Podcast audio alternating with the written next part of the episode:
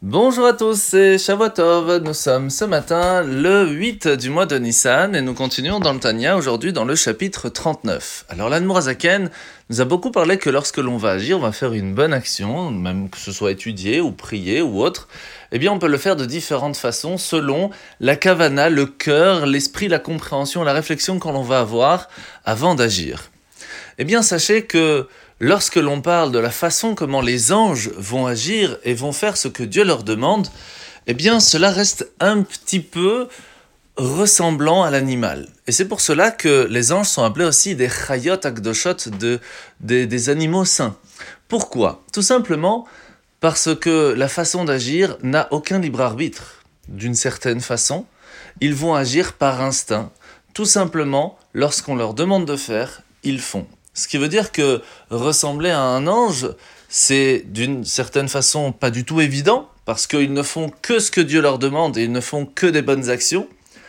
Mais de l'autre côté, lorsque l'on va réussir à faire quelque chose, même sans vraiment y avoir réfléchi, y avoir mis du cœur, on va quand même devoir se battre contre notre Yetzerara, contre notre mauvais penchant. Ce qui fait que on a quelque chose de plus parce qu'on s'est battu pour réussir à faire une bonne action. Et rien que cela va nous donner la possibilité de recevoir des récompenses plus grandes encore que celui de l'ange. Car nous avons un libre arbitre qui va nous donner la possibilité de choisir. Et c'est le choix que l'on fait.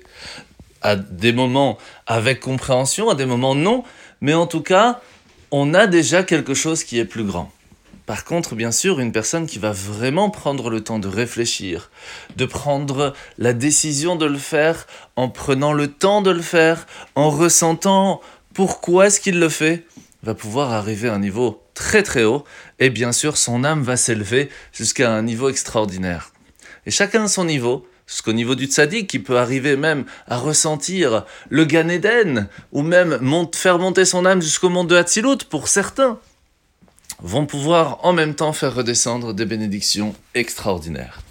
Alors la mitzvah de ce matin, c'est la mitzvah négative numéro 269, c'est l'interdiction de fermer les yeux si on trouve quelque chose dans la rue par exemple, en se disant ah j'ai pas vu, c'est pas à moi de le ramener. On se doit de le ramener. Et c'est là que va venir la mitzvah positive numéro 204, l'obligation de ramener ce qui a été perdu.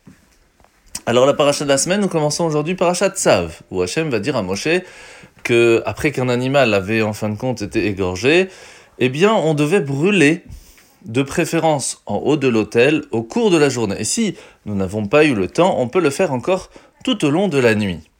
Pourquoi? Parce que le feu de l'autel doit être maintenu la journée, mais aussi la nuit. L'autel, là où on faisait les sacrifices, ça caractérise le cœur du peuple juif, mais aussi le cœur de chaque juif.